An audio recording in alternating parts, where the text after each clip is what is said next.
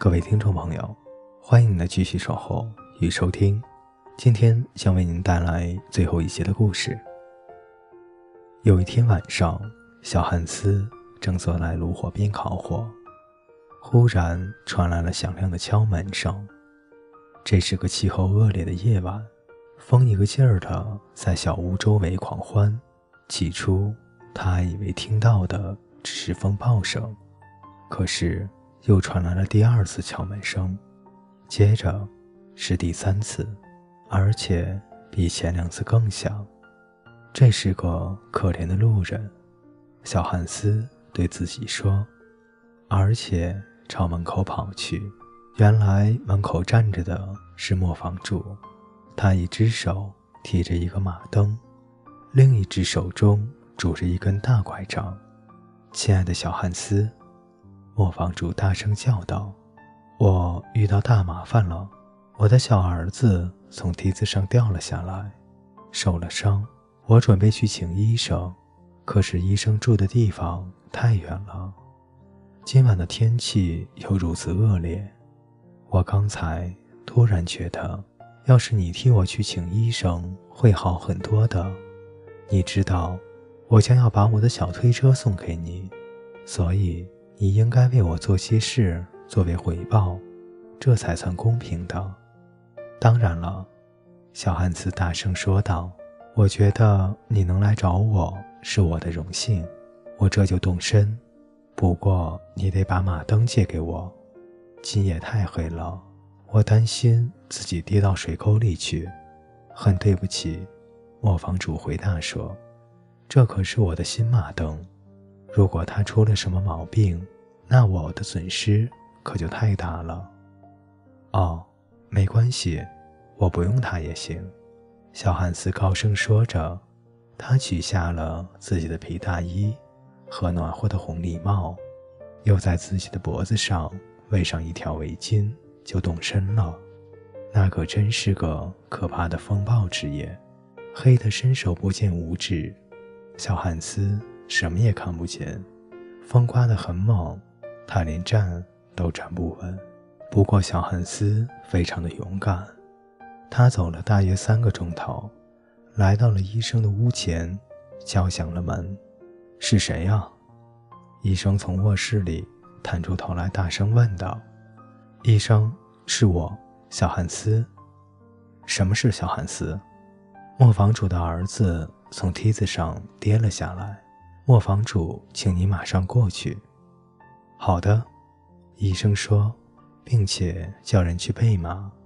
他取来大靴子，提上马灯，从楼上走了下来，骑上马，朝磨坊主家奔去。而小汉斯却步履维艰地跟在后面。然而风暴越来越大，雨下的像小河的流水，小汉斯看不清他面前的路。也赶不上马了，最后他迷了路，在一片沼泽地上徘徊着。这是一块非常危险的地方，到处都有深深的水坑。可怜的小汉斯就在那里给淹死了。第二天，几位牧羊人发现了他的尸首，漂浮在一个大大的池塘的水面上。这几位牧羊人把尸体抬回了他的小屋中。既然我是他最好的朋友，磨坊主说，那么就应该让我站在最好的位置。所以，他身穿一身黑色的长袍，走在送葬队伍的最前面，还时不时地用一块大手帕擦着泪水。小汉斯的死对每一个人都是一个大损失。铁匠开口说：“这时，葬礼已经结束。”大家都舒适的坐在小酒馆里，喝着酒，吃着点心。无论如何，对我是个大损失。磨坊主回答说：“对了，我都快把我的小推车送给他了。现在我真不知道该怎么处理它了。放在我的家里，对我是一个大障碍。它已经破旧不堪，就是卖掉它，我又能得到什么呢？”我今后更要留心，不再送人任何东西了。大方总让人吃苦头。后来呢？过了好一会儿，河鼠说：“什么？我想完了。”红雀说：“可是磨坊主后来又怎么样了呢？”河鼠问道。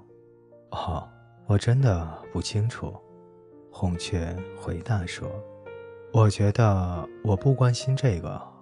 很显然，你的本性中没有同情的成分。”河鼠说：“我恐怕你还没有弄明白这故事中的教义。”红雀反驳说：“什么？”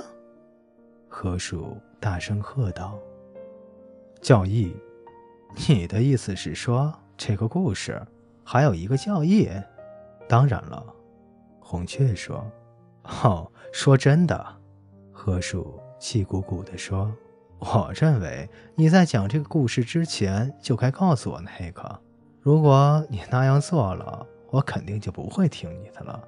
其实我应该像那些批评家一样说一声呸，但是我现在可以这么说了。于是他就大喊了一声呸，并挥舞了一下自己的尾巴，回到了山洞中去。你觉得河鼠怎么样？母鸭开口问道。他用了好几分钟才拍打着水走上岸来。他也有好些优点，不过对我而言，我有一个母亲的情怀。只要看见那些铁了心不结婚的单身汉，总忍不住要掉下眼泪来。我真担心我把他给得罪了。红雀回答说：“事实是我给他讲了一个带教义的故事。”哦。这些事总是很危险的，母鸭说：“我完全同意他的话。”各位听众朋友，《瓦尔德童话集》致忠实的朋友为您播讲到这里，欢迎您的继续守候与收听，我们下期再见。